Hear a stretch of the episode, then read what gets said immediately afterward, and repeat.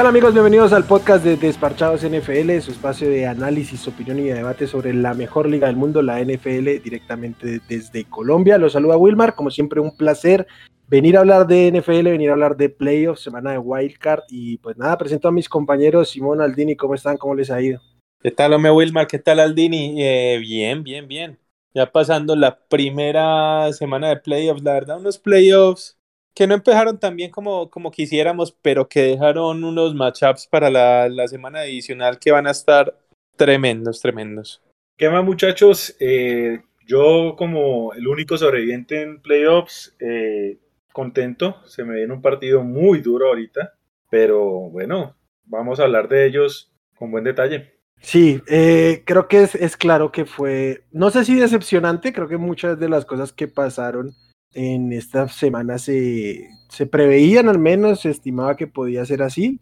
Básicamente tuvimos dos juegos, creo, que solo a grandes rasgos un juego fue decepcionante para lo que esperábamos, otros quizás fueron más paliza de lo que podíamos esperar, pero sí se preveía que estuvieran dispares. Vamos a empezar por calendario. El primer juego que se, que se dio fue el sábado en la tarde, los Raiders visitando a los Bengals, ganan los Bengals 26 a 19 en un duelo que termina siendo muy entretenido.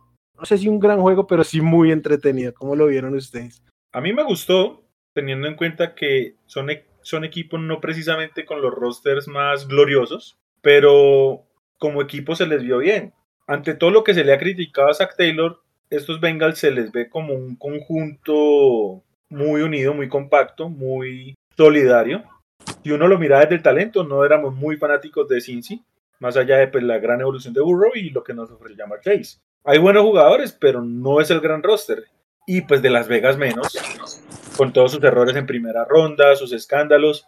Hay que decir que lo que hizo Rich Pisaccia es tremendo como head coach, porque sostener a flote ese circo no era fácil. Y lo sostuvo, pelearon hasta el final.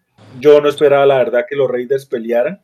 Listo, hubo una intercepción al final, no pudieron ganar. Venga, ¿quién tenía que Las Vegas iba a ser ese equipo que hasta el último drive tuviera la chance? Nadie.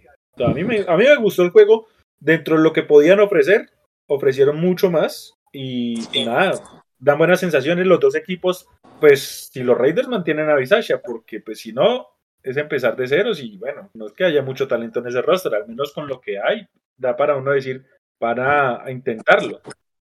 Sí, ya sabemos que sí le caminan al hombre. Y pues Cincinnati definitivamente es una gran sorpresa. Sí, es una muy, muy grata sorpresa. Sí, sí, ahí el tema con Cincinnati es que sufrieron varias lesiones importantes que va a ser muy, muy, muy importante estar pendientes durante la semana a ver si se van a poder jugar, en especial por el tema de, de Hendrickson. Ya sabemos que Ogunjovi se va a perder lo que queda del año, entonces por ese lado sí jodidos, pero, pero sí, lo de Hendrickson eh, sería una baja fundamental, fundamental si, si se llegara a perder el próximo partido. El partido también me, me gustó, fue, fue entretenido fue, digamos, un buen inicio para la semana porque sin ser un partido brillantemente jugado, al menos fue emotivo, estuvo parejo. Sí, como dice el Dini, los Raiders no es que tuvieran mucho, pero a punta de ánimo siempre estuvieron por ahí cerquita, no dejaron ir muy lejos a, a los Bengals y, y, tuvieron chance hasta el último momento, ¿cierto? Ahí le, quedó faltando el pesito pues a, a, a Derek Carr para poder sacar el empate. Y, y, no, la verdad, la verdad, pues fue, sí fue un partido muy entretenido y creo que al final nos quedamos con, con el equipo que, que yo creo que tiene más chances de, de, pronto darle algún sustico a Tennessee en, el, en, la siguiente ronda con, con todas estas armas ofensivas que, que tienen. Este, se quedaron básicamente a nueve yardas de, de lograr sacarles este, este cupo a los, a los Bengals y creo que es muy, muy loable lo que pasó con, con los Raiders, especialmente una, en, una, en una temporada tan accidentada, con todo lo que pasó desde del head, del head coach para abajo, todo lo que sucedió, los conflictos que tuvieron. Y, no solo la temporada, sino las expectativas. Acordémonos, uh -huh. cuando empezamos esto, ninguno tenía fe en los Raiders, y justificado. Sí, había mucho razonamiento detrás del por qué no confiar en ellos. A mí, lo que les decía al principio, no me, no, no, no, creo que haya sido un buen partido, pero sí fue muy entretenido. Al final me tenían un poco estresados las decisiones de los head coach. Creo que parecía que Ah, cada quien tenía alguna manera de equivocarse y que y, eso pues, empieza, empezó a tensionarme bastante. Y bueno, muchas veces criticamos a los head coach que por jugársela parece que le cuesta. Yo creo que aquí unas tres o cuatro oportunidades tenían que jugarse una cuarta oportunidad. No lo hicieron y bueno, pues creo que si, si Cincinnati hubiera tomado mejores decisiones de cocheo, en un momento se hubiera despegado mucho y eh, si los Raiders hubieran tomado decisiones de cocheo mejores en otro momento, seguro ganan este juego, pero pues nada, no, no sucedió. Y tuvimos un gran juego, creo que lo que más nos deja, yo, yo, yo creo que sí puede ser un juego interesante el de los Bengals la próxima semana, ya hablaremos de ello, pero lo que más deja es la perspectiva de futuro que tienen en este momento los, los Bengals, con Joe Burrow, con todo el talento que tienen a la ofensiva y la mejora defensiva. Dime. Yo quiero hacer un último comentario, creo que ya para pasar al siguiente juego. No sé si soy solo yo, creo que he sido muy claro fanático de Joe Burrow, creo que lo he manifestado varias veces, pero a mí este Burrow, pues conservando proporciones, estilos y demás, a mí me recuerda mucho ver a Brady, porque es el talento, pero es la frialdad. O sea, el tipo puede, no le sale la jugada y no se inmuta. Hace la jugada y como, ok, siguiente. O sea, el tipo es 100% enfocado. como si nada. y, y, de alguna forma a mí me, transmite, me transmite esa confianza. Sí, y es el segundo año. estoy muy de acuerdo. Yo recuerdo mucho que cuando hablábamos en, en, pretemporada, tú estabas muy subido en el, en el, en el tren de burro. Yo pues, nunca lo desacredité, pero sí creía que necesitaba verle más para confiar en él y en este momento creo que no hay duda que es una de las dos mejores perspectivas de, de, de jóvenes, realmente jóvenes, para, para este, manejar esta, esta liga. Y lo otro, dato histórico, de, no, sé, no sé qué edad tenían ustedes, yo no había nacido la última vez que los Bengals ganaron, rompieron una racha de 31 años sin, sin ganar en postemporada. Y pues era la más, la más larga, ahora quedó en, poder de los, de los Lions, a ver si los Lions en algún momento pueden romperla.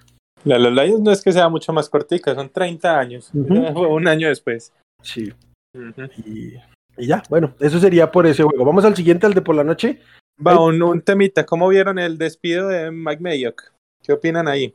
Eh, yo personalmente mm, no, no, no sé cómo evaluarlo porque si bien es cierto que hemos criticado muchísimo lo que... Yo creo que el, el, mayor problema que tuvo McMahon es que nunca fue realmente el, el, general manager de los Reyes. Sí, exactamente. No sé, no sé si merecía la oportunidad, quizás si no, cuando no tienes el carácter para llegar a un puesto eh, para, o para rechazar un puesto que sabes que no vas a poder ejercer, quizás eso sea un síntoma, pero eh, creo que las decisiones nunca estuvieron en su poder entonces no lo puedo cuestionar por sus decisiones, solo por, por su carácter, básicamente. Pero de todos modos, si uno mira, sea lo que sea, pues yo también creo que, que eso fueron más elecciones de, de Gruden que de medio.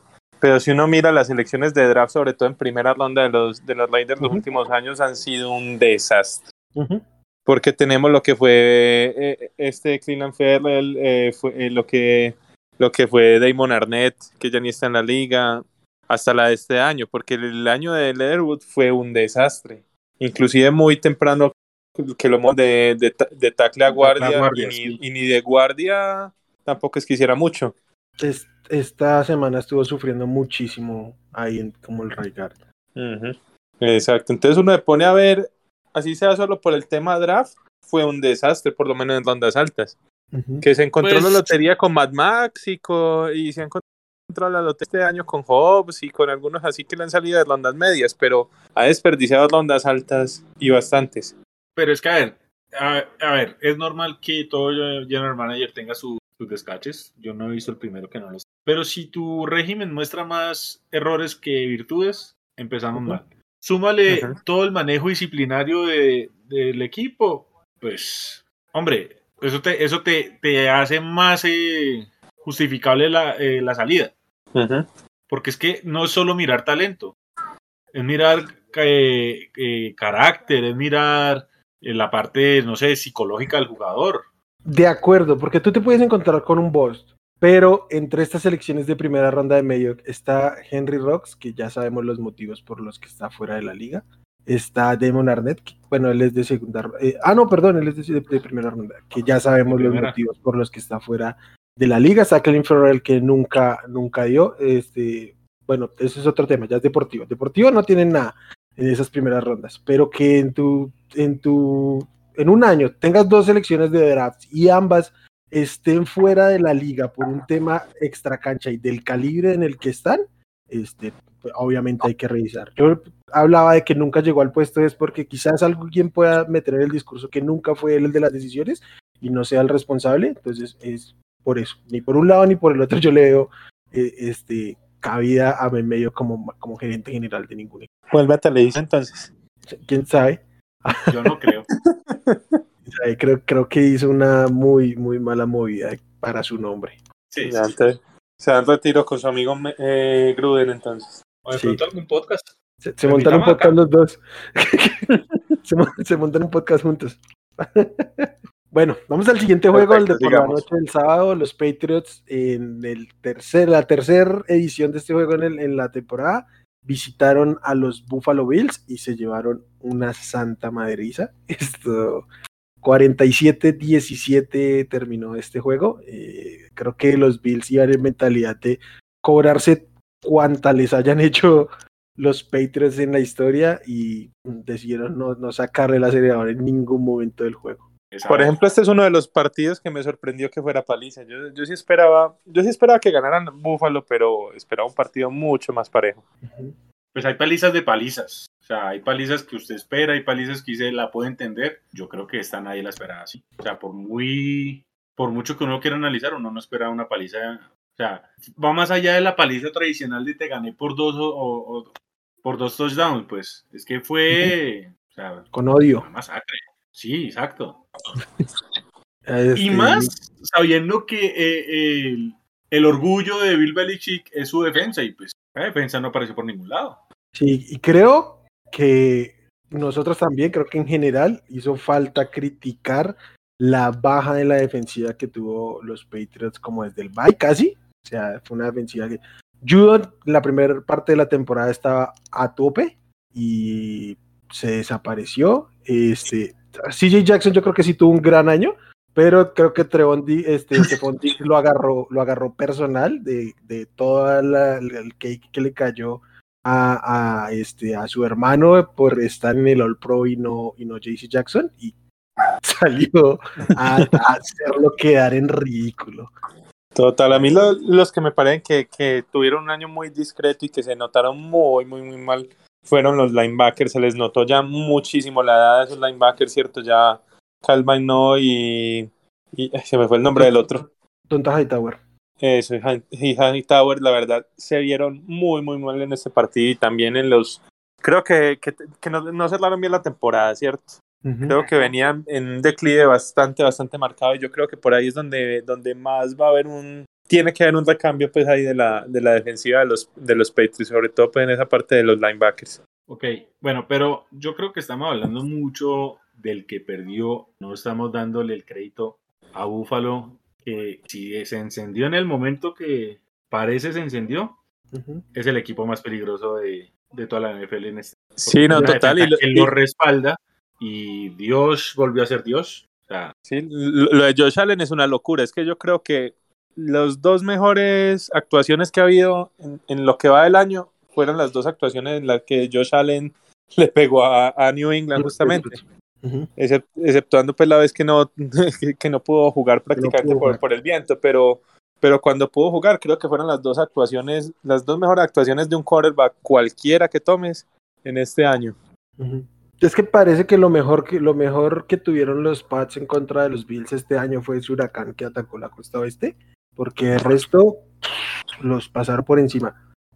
Matt Hack en el primer juego no entró ni una sola vez al terreno porque los Patriots nunca pudieron forzar un- una patada de despeje de los Bills. Esta semana no solo es que no haya entrado al terreno de juego, es que solo un drive ofensivo de los Bills no terminó en touchdown y fue el drive en que Mitch Trubisky entró a arrodillarse. Además, todos y cada uno de los, de los drives de, de los, de los Bills no solo terminó en puntos, sino en, en- en seis puntos. Lo, lo que por ahí medio pasó fueron un par de, bloqueos de patada y de resto no hubo manera de, parar a estos Bills, no, ni siquiera pudieron forzarles una cuarta oportunidad, nada, nada, nada, absolutamente nada le vieron a los Bills esta, esta semana. Josh Allen espectacular, Devin Singletary muy bien, este, Dawson Knox muy bien, de hecho, ah, la declaración de Josh Allen es que el primer touchdown es un pase para deshacerse el valor y que no supo cómo Dawson Knox se elevó para bajarla y escorrer. La verdad es que estuvieron fenomenal todo.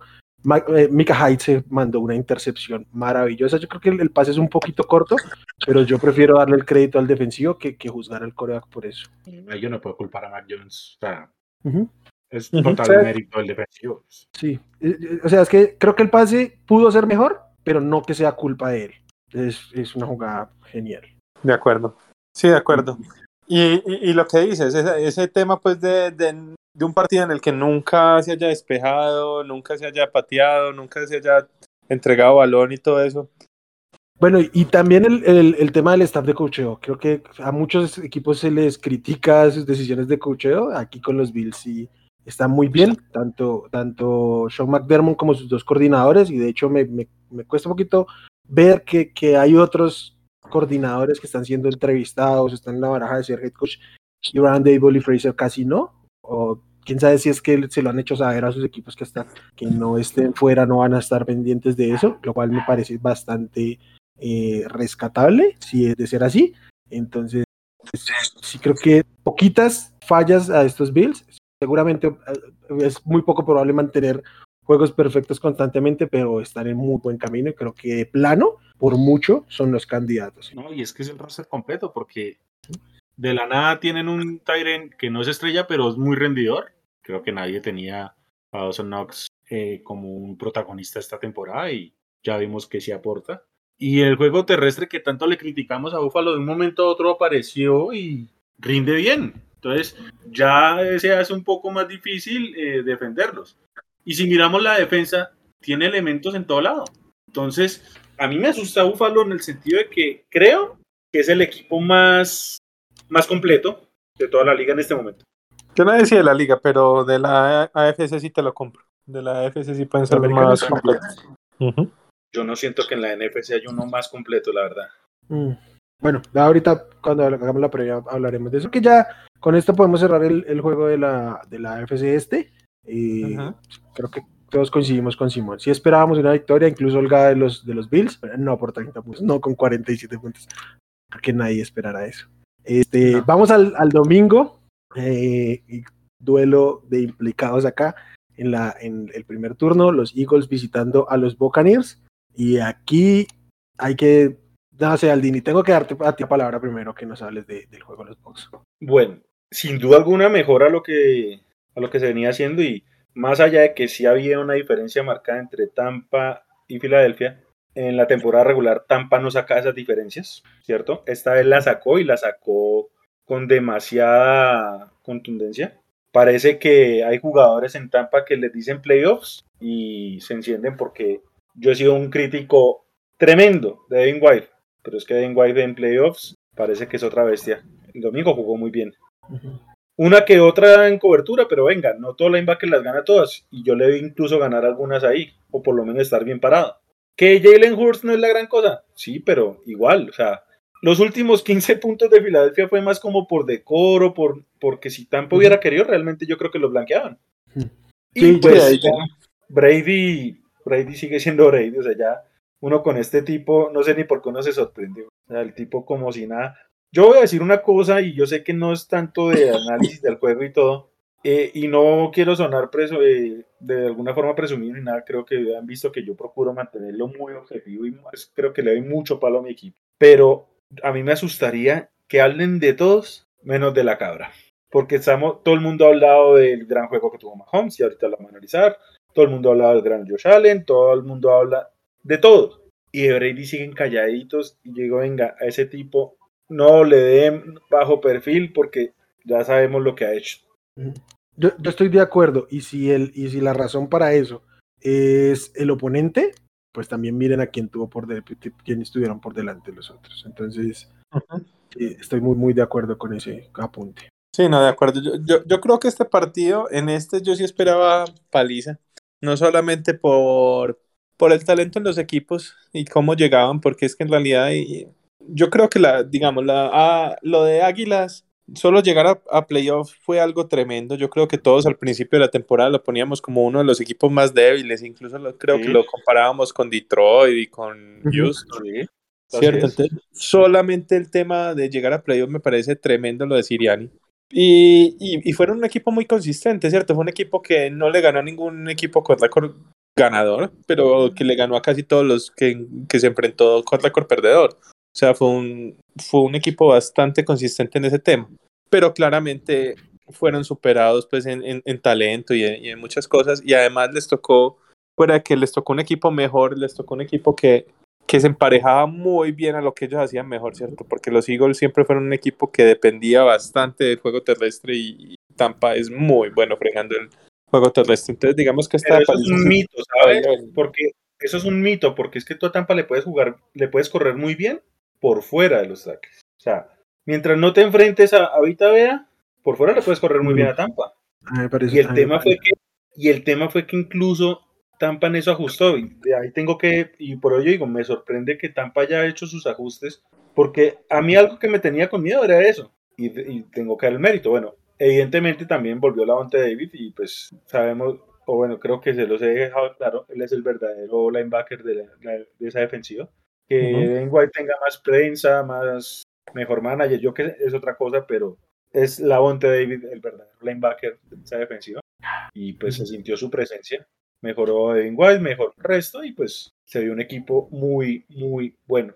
Sí, lo otro es que yo creo que similar a lo que se vio con, con Mac, eh, creo que, que Jalen Hurts todavía no es un quarterback que te ayude a levantar sobre todo diferencias grandes. De pronto diferencias de 7 hasta 10 puntos te lo levanta, pero ya cuando le tienes que pedir que estar dos touchdowns abajo o un poquito más, ahí ya sí se complica bastante, bastante el asunto porque es un quarterback que todavía falla un poco en temas de, de puntería, sobre todo, ¿cierto? yo, aquí, perdón, Simón, que antes de que opine otra cosa, tengo que opinar sobre Jalen Hurts. Ustedes saben que yo he sido muy crítico de Jalen Hurts, este, pero a mí me parece demasiado oportunista la gente que le está cayendo con hate a Jalen Hurts en este ah, momento. No porque justamente lo que, lo que su merced decía, un tema de matchup, o sea, estaba claro que este rival era el que menos se le acomodaba a su, a su estilo. Este, le estuvieron leyendo todas las RPO de manera muy, muy, muy clara. Y yo creo que lo que había hecho ya era demasiado loable para que al menos se gane un, un, un ¿qué? Un, una oportunidad el segundo año. Salvo que Filadelfia pudiera hacerse de tipo Aaron Rodgers o Russell Wilson por algún motivo, yo no veo razón para que no, no sea el titular este, Jalen Hurts. El problema es que si nos han acostumbrado a, otra cosa en Filadelfia, entonces a ver cómo, cómo se comportan. Pero sí quería aprovechar para, para, decir eso. Creo que es injustificado el hate que está recibiendo, más allá de lo que se pueda eh, querer o no pensar de este jugador. Creo que usarlo en este momento es, es sumamente oportunista. Sí, no, no, a mí me parece que el año de Hertz es bueno. Obviamente no es un quarterback top 10, de pronto está por ahí. Pues yo, yo creo que un quarterback promedio. Y es un quarterback promedio que tiene contrato de novato, de novato de segunda ronda incluso. Entonces, yo creo que ahí se puede construir algo bueno con, con Jalen Hurts. Y sobre todo, que es lo que dices, no, no, es, no va a ser fácil conseguir un quarterback mejor que Jalen Hurts o mejor que lo que te pueda dar Jalen Hurts en el mercado. Entonces, no, yo sí creo que sin duda el otro año con esos tres picks de primera ronda de, Eagles tienen es que tratar de armarle un mejor equipo. Lo de Jalen Rigor me pareció pésimo, pésimo, pésimo este partido de, de Jalen Rigor. ¿Cómo les debe estar doliendo el tema de haberlo tomado por encima de, Justin Jefferson? Pero, pero sí, creo. Yo no sé si, si Rigor ya tenga mucho mucho más que pueda dar o si ya se puede ir etiquetando como, como un bust. Pero sí creo que necesita alguna otra arma por ahí Filadelfia que acompañe a, a Devonta Smith. O, para que Devonta Smith lo acompañe a él. Sí, también. Yo creo que a este equipo le, le funcionaría mucho un, un, receptor como Allen Robinson, que, que pueda competir arriba, eh, porque pues ya sabemos que no, no, no, no, no es el, el, el más preciso este Hertz, entonces la oportunidad de, competir por, por, perfil físico creo que le vendría muy muy bien a este equipo. Este equipo no tiene un receptor alfa y pues Allen Robinson evidentemente lo es. Listo, pasamos al siguiente juego. Creo que es el, sin duda, el que más dejó que, sobre qué decir de, de esta jornada, los San Francisco 49ers visitaron el ATT de los Cowboys y fueron el único equipo visitante en llevarse una victoria en esta eh, ronda de wild card y salvo errores de Kyle Shanahan y, el propio Jimmy Garoppolo, creo que deberíamos estar entre otro duelo que se hubiera decidido mucho más eh, extensamente, pero la realidad es que fue lo que nos ofrecieron, es lo que hay en este momento en los Niners. Y nada, no sé cómo vieron este juego con tantas polémicas y con tanto morbo que, había. Es como si los equipos se hubieran esforzado en no ganarlos. ¿Cómo? Porque es como si se hubieran esforzado en no querer ganar los juegos. Porque más allá del gran arranque de San Francisco, pues muchos errores que otro equipo de los cobra. O sea, Shanahan planteó bien el arranque y digamos los elementos los tiene, pero si te va a costar cerrar tanto es, eh, como cerró contra Dallas, Green Bay se los va a comer vivos perdóneme, por mucho que haya ganado Shanahan en el juego, yo todavía tengo dudas con ese hombre a la hora de cerrar juegos. De acuerdo. yo creo que la primera mitad de San Francisco fue brillante, ¿cierto?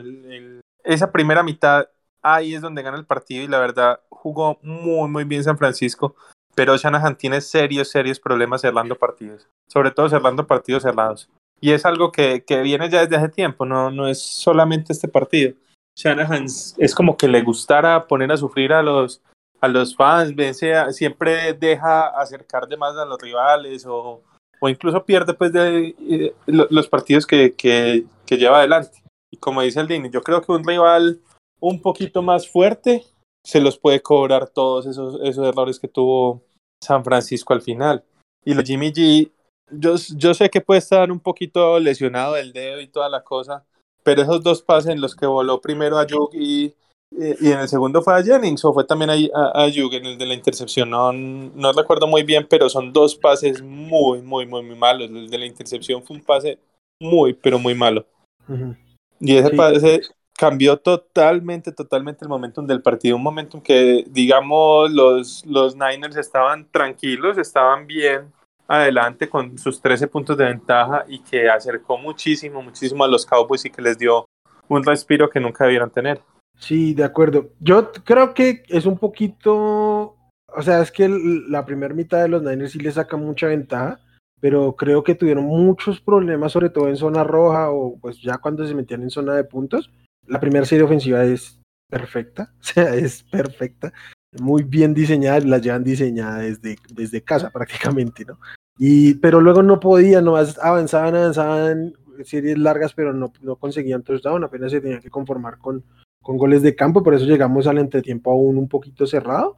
Pero lo que pasó al final del juego sí es que era increíble. Es que había un momento en que estaban los Niners arriba por 16 puntos, que básicamente son dos posesiones y media, tomando en cuenta las, las conversiones, y todo el mundo sentía que les iban a empatar el juego. O sea, estaban muy lejos, pero todo el mundo decía, lo, lo van a perder, van a hacer algo, y vienen los errores de, de cocheo, viene el error de, de, este, de Garópolo, que, que lo, toman los, los, los Cowboys, lo vuelven 7 y se pone a 5 puntos. Y la serie final, todo lo que pasó es, eh, no sé, muy loco, ¿no? Hay, hay esta jugada en que parece que Divo Samuel cruza el, el, primer down y casi prácticamente era el, partido. Y viene, y viene, no, perdón, perdón. Antes de eso hubo otro jugada donde, donde también se quedaron cortos cuarta y una, se alinea la ofensiva yo dije, la van a sacar. Si, si consiguen el primer down, es, quedan como casi tres minutos y al menos les quitan los tres tiempos fuera si consiguen otro primer down. Se alinean, pero no sacan la jugada y no sacan la jugada intencionalmente porque es un delay of game. Y luego viene otro castigo por un false start. O sea, sacaron 10 yardas más para despejar. Y yo dije aquí, ahí van a perder el juego porque me pareció una. O sea, no, no, no, no, no creía que fueran tan cobardes en ese momento estaba moviendo muy bien la bola como para quedarse ahí. Y la del final, donde parece que Divo cruza el, plano y no, la devuelven. Y Jimmy Garoppolo comete otro error, que es, es un castigo sobre este, Trent Williams, pero es culpa del coreback porque saca la jugada antes de que se alinee. Y, y, pues ya toda la secuencia final, que es una verdadera locura con los Cowboys. Sí, también es importante notar el tema de los Cowboys, la ofensiva se demoró muchísimo, muchísimo en carburar. El juego terrestre nunca funcionó. Lo de sí, un desastre. Lo de lo de CD Lamb también muy, muy, muy flojito. Cierto, creería que el único en la ofensiva ahí que medio sacó la cara fue a Mari Cooper, tal vez. Pero lo, ¿Ah? Y Dalton Schultz. Pero, pero sí, lo de CD Lamb también muy malo. Y, y muy mal también el tema disciplinario, porque hicieron récord de, de castigos, tuvieron 14 castigos en ese partido. Nunca, nunca, nunca pudieron tener algún ritmo porque cada que había una jugada medio medianita siempre tenían ahí su castigo. Entonces, no, muy, muy flojito también el tema de Cowboys y, y yo creo que también es ahí para, para cuestionar sobre todo bastante todo el hype y todos los ánimos que tienen con el tema de, de Kellen Moore para, para ser head coach de alguno de estos equipos que quedaron libres. Porque a mí el partido de Kellen, de Kellen, Moore no me gustó, pero ni poquito. No, fue malísimo. El, el, play calling a lo largo del juego fue malísimo. Total, total. Y, e inclusive yo creo que acá también toca gastarle un tiempito la última jugada, ¿cierto? La que tanto, tanto, tanto se quejan en, en Dallas. Eh, yo creo que sí hubo robo en Dallas, pero para mí el robo es el contrato que le están pagando a, a ¿cierto? Lo que está robando Sí, que, bueno, hablemos un poquito de la serie ofensiva del final, que creo que fue la única donde estuvo llamando bien a Kellen Moore hasta el final. Bueno, este, nada, recibieron los, los, los, Niners una vez más decidieron patear en la yarda 42 de los Cowboys, como terminó en touchback, fue una patada de 22 yardas. y empezaron a mover la bola. No sé por qué los Niners nunca taparon el sideline, entonces empezaron a mover la bola. En, la primera o segunda jugada, Dalton Schultz ya había recuperado toda la distancia de la, de la patada. Y nada, al final quedan 14 segundos en la yarda 40 de los Niners, un pase de 40 yardas, supongo que deberían haber lanzado. Segunda hay una, pero no. La jugada, y está llamada la jugada así, ya lo reconoció McCarthy, lo reconocieron Dak Prescott que lo habían entrenado así para la situación. 14 segundos, se abre el hueco por, por dentro, porque aquí sí los Niners cubren las líneas. Y Dak avanza como unas 15 yardas tal vez, se desliza, todo el mundo corre a alinearse. Cuando se están terminando de alinear, llega el, el juez, el árbitro que está a la espalda de, de la jugada, se estrella con Dak Prescott al acomodar el balón y van a sacar el spike y simplemente se acaba el reloj de juego y no pueden sacar otra jugada. Se acaba el partido sin haber sacado una jugada. Para mí esto es un error gravísimo, gravísimo del llamado jugada, también de concentración de Dak Prescott por no darle el balón al oficial, pero sobre todo la llamada jugada. Yo no creo que por 15 yardas terrestres te la oportunidad de lanzar dos pases a la zona de anotación. Y no creo que sea tanta la distancia. Pues sí, es un poco la diferencia, pero no, no es tanta la diferencia de lanzar dos pases desde la 40 que querer lanzar uno desde la 26, 27, que fue donde termina. Y sobre todo que lanzar un pase te brinda la oportunidad que haya un castigo, de que haya cualquier otra cosa que te permita mover o si no tener la otra jugada. Yo sí no sé porque a, a, mí me parece que es muy complicado anotar en pases de 40. Yo creo que sí hay una diferencia grande entre un pase pues entre 40 yardas y 25. Cierto, creo que sí hay obviamente un, un error gigante de Dak Prescott del no saber que, que siempre los referees tienen que ubicar la bola, ¿cierto? Él tenía que darle el balón al referee y no hacer que el, que el referee se chocara con todo el mundo para poder tratar de llegar ahí. No es ni nunca, jamás culpa de los árbitros eso. El árbitro, se ve en la repetición clarito, el árbitro se demora un segundo, o sea, el tipo venía pero corriendo, se demora un segundo en llegar hasta donde está, a estar justo detrás de, de Dak Prescott, ¿cierto? O sea, el árbitro solamente por él perdieron un segundo por él. Entonces, jamás iba a ser culpa de él. Y si le da el balón directamente al, al referee, yo creo que sí alcanzaban a sacar la otra, la otra jugada con un segundo. ¿Cierto? Entonces, empezando por ahí. El árbitro para mí corrió más rápido que cualquier ofensivo de, de Dallas. Más que sí, más que sí, más que cualquiera. Entonces, yo no hubiera hecho tanto esfuerzo. no, total, total. No tenía por qué hacerlo. No, sí, no. no, tenía. no tenía por qué correr tanto. Yo le decía a alguien en Twitter, no, no recuerdo a quién, que el árbitro ni siquiera voltea a mirar el sideline a confirmar con uno de sus compañeros que está haciendo el spot donde es. O sea, donde él creía que era el spot, puso el balón y miren a ver si alcanza. Entonces, sí es bastante injusto todo este tema, sobre todo la ñerada que es este, que salgan los árbitros en medio de que la, la tribuna esté lanzándoles cosas y peor aún que el capitán del equipo como lo es Dak Prescott salga en rueda de prensa a decir eh, que, que, valora lo que está haciendo su hinchada con ese tema. Eso sí me parece mal, porque digamos, yo la hinchada no espero absolutamente nada de ellos, ni tiene ninguna obligación ni ninguna cosa.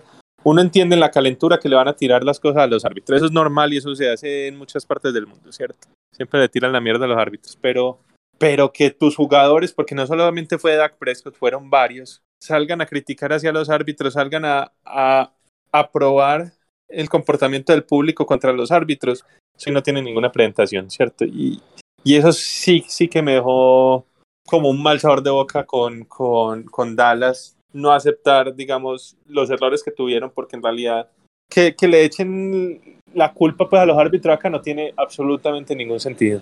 Pues también habla eh, de lo que es Dallas como franquicia, porque pues creo que de las pocas franquicias que tiene cero autocríticas esta, empezando por su dueño.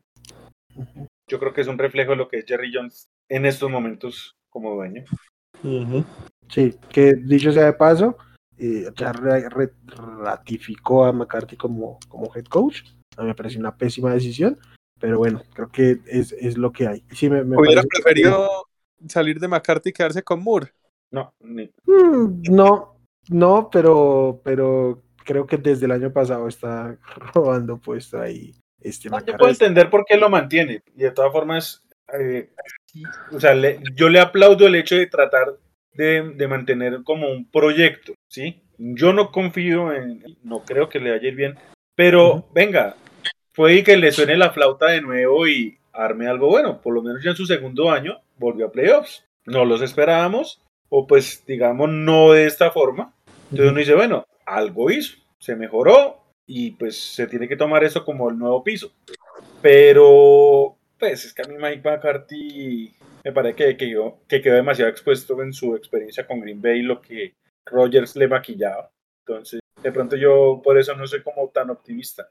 Pero ahora, si yo, yo prefiero tener, quedarme con McCarthy que acelerar a un Kellen Moore que, perdónenme, pero él tiene que agradecerle mucho a la prensa que es esa estrella azul en la NFL, porque yo no entiendo el, motivo pues para que Kellen Moore sea candidato a head coach. Y, y, yo tampoco entiendo cómo es que puede sonar más un Kellen Moore que un Eric Bieniemy o que un Brian Dable, porque ahorita mismo Kellen Moore es el que está sonando más de estos ofensivos. Y la verdad yo no entiendo absolutamente nada de cómo lo pueden ver mejor que uno de estos. Y yo por ejemplo me quedaría con, con McCarthy a pesar de que no me gusta nada, porque yo creo que las opciones eran esas, o McCarthy o salir de McCarthy y quedarte con, con Moore. Yo no creo que fueran a buscar uno uno de afuera ahora mismo. Entonces, sí, yo también creo que prefiero darle continuidad a McCarthy que jugármela con, con un Kellen Moore que no me, al menos a mí no me convence. Ok, eh, bueno, yo sí es que si yo fuera el encargado de tomar la decisión, eh, los mandaba a todos al creo, creo, que Dan Quinn se va a ir por mérito propio y va a ser head coach en algún otro lado, pero los otros dos sí, para mí es es, una, eh, un desempeño lapidario sobre todo lo, lo, de este juego, lo que pasó. Pero bueno, vamos al siguiente juego. Eh, vimos retirarse a Big Ben, creo que uno de los más grandes corebacks de este siglo. Muy probablemente va a ser este Hall of Fame en su primera oportunidad, pero se fue vapuleado del Arrowhead 21-42 en su visita a los Chiefs. Como dato curioso, 11 minutos y medio se demoraron los Chiefs en anotar cinco touchdowns y ah, cuando no tienes ofensiva ni defensiva para sostener un partido de postemporada, pues esto es lo que sucede. Un a Brandon Staley y a su madre por regalarnos este juego. ¿No? Perdónenme, ¿no es así? Sí, de acuerdo. ah, bueno, Muchas gracias. sobre, todo que este partido sí, creo que todos sí lo vimos venir. Claro. Yo creo que todos vimos venir que, que, se iba a dar un juego así, pues no. Este yo, yo no quiero hablar mucho de este juego porque realmente no sé qué tanto haya para mencionar, o sea, lo esperado, Mahomes, sí, grandes números y todo, pero pues es que la contra, contra este no iba, no iba, pues, no me parece pues para, para jactarse y hacer el, ruido que le hacen a Mahomes, pero bueno. Eh, yo lo único que quiero contar así a manera anecdótica es que yo, yo, yo, yo creo que incluso lo dije en el programa pasado, y bueno, este programa va a ser para dormir temprano y así lo hice. Yo no me lo di completo porque no había un motivo. Pero a, mí, a mí durante el día me dio como esa locura y dije, venga, yo, yo me puse ahí como a mirar el tema de pues y todo. Eh, ahorita no tengo la cifra, pero si Pittsburgh era el que empezaba ganando, el que anotaba el primer touchdown o los primeros puntos del juego, pues, eh, era... ¿Estaba bueno el Uy, eh, eran cuatro dígitos, partamos de ahí. Ok. Eran cuatro dígitos, o sea, no estamos hablando de más 200, más 500, no, estamos hablando de cuatro dígitos. Ahorita busco el... Y yo dije, uy, yo hasta le apuesto. Pues no tengo nada que perder. Lo único que yo pues cuando pasó, y cuando pasó los, la anotación, pues me tocó reírme a carcajadas de ver. uy, cómo no le he apuesto a eso, Dios mío. Claro. Sí, lo único que yo quiero, decir aquí es que mm, esta es, es, una muestra que sí en la NFL puede pasar cualquier cosa, pero no literalmente cualquier cosa. Para estar en, postemporada necesitas unos méritos y casi que cualquiera le puede ganar. Pero esto se veía venir. Y no solo que se veía venir por el desempeño de los equipos, están 6-0 contra el spread. Eh, los últimos, no sé, cinco años creo, favoritos en la ronda de wildcard, que estén favoritos por más de 10 puntos. Entonces es muy normal que cuando llega un equipo aquí con perspectiva de ser apaleado, sea apaleado. Entonces, pues nada, eso es básicamente lo que quiero decir. Creo que puede ser un poquito engañoso el desempeño de los Chiefs para lo que han mostrado. Y pues nada, ya estaban era sacando las, las jugadas de barrio, ¿no? Poniendo a anotar a, al liniero ofensivo, al, a Travis Kelsey lanzando. Oiga, muy babones que con la dejaron hacer el último touchdown al Big Ben, ¿no? ¿Cómo, cómo? Muy babones que no le dejaron hacer el último touchdown al Big Ben, lo dejaron ahí como en la yarda 8. Sí. Pero bueno. Le deberían haber dejado con el último touchdown. que les costaba y le seguían pegando al viejito. Al final en ese último drive le hicieron como dos o tres sacks. Venga, pero yo, yo, sí quiero acá una cosa y es, porque es que ya le estás diciendo viejito y no es que sea tan viejo, pero se ve fatal Big Ben, ¿no? O sea, no, sí, ya, ya, no, ya está. Big Ben se debió haber retirado el año pasado. ¿Para qué vamos a decirnos mentiras? Este año lo jugó gratis, lo jugó porque no quería ir y porque tenía un contrato. este año lo robó. Este año lo robó ya. No. Totalmente, pero yo creo que los Steelers no hubieran sido muy diferentes con. Bueno, es que Mason Rudolph también es tan malo que. Pero bueno, no hubieran sido tan diferentes con Mason Rudolph. De pronto hubieran cometido menos errores, pero. Eh, más errores, pero. Pero no creo que hubiera sido muchísima la diferencia. Ya Big Ben estaba muy, muy acabadito este año. Sí. Es que ni siquiera en los últimos años de Drew era tan lamentable ver. O sea, es que no le llegaban los valores. Brees no tenía brazo, pero por lo menos podía sostener ofensivas. Con brazo limitado la sostenía, pero es que no sostenía una. Exacto. Y, y Drew no, no tendía a cometer errores. O sea, ya se dedicaba a manejar su juego con la cabeza, sabía manejar sus limitantes. El Big Ben no, el Big Ben quería forzar pases que ya evidentemente no podía hacer. Exacto, y, exacto. Y bueno, vamos al juego del lunes. Que para Solamente el último comentario. TJ Watt es tremendo. Qué jugadoras. TJ Watt es tremendo y, que haga lo que haga con la compañía que tiene al lado, más aún. Porque la, la secundaria no da tiempo de nada. Total. ¿Qué quieres decir último comentario? No, o sea, último comentario porque más allá del asco y todo, simplemente así suene, así suene como muy muy lambón de mi parte y todo, pues ya le de todas formas muchas gracias al Big Ben porque fue una gran parte de, de esa afición para nosotros los que seguimos la NFL, o sea, estamos hablando de, yo creo que es de esos primeros mariscales que, que Wilmar, que es el que más tarde empezó, pudo haber identificado, además de Brady de Manning. Entonces, pues, hay que reconocerle la carrera más allá del horrible final, pero hay que agradecerle. Y el horrible inicio. Estamos hablando de un mariscal que jugó tres Super Bowls y ganó dos de ellos. ¿sabes? Hay que hay que darle el reconocimiento que merece. Entonces, nada, muchas gracias al Big Ben, que siga engordando, que siga viviendo. Por favor, que no tenga problemas en bares con muchachitas por ahí y ya, que la pase bien. Sí, bueno. Y sí, sí, creo que es claro, ¿no? Hace un tiempo antes del el surgimiento de Mahomes, eh, hacían, revisaban los últimos este, Super Bowls por el lado de la americana y salvo que se les coló ahí Joe Flaco, eran ellos tres, Brady Manning y y los que dominaban por completo eh, la americana, entonces sí hay que hacerle todo el reconocimiento y lo que yo decía, seguramente va a estar en el Salón de la Fama apenas lo puede hacerlo. Y pues nada, vamos al siguiente juego, que para mí es la mayor decepción de toda la semana porque creo que sí se esperaba un juego. Perdóneme, yo lo voy a decir ya, a mí me da rabia hablar de este juego.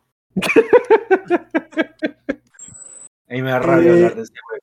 Kyler Murray lanzó una intercepción ridícula en la segunda serie ofensiva. de Pasa a James Winston y se le ríe. que curiosamente fue muy similar a una que ya A la de Wentz.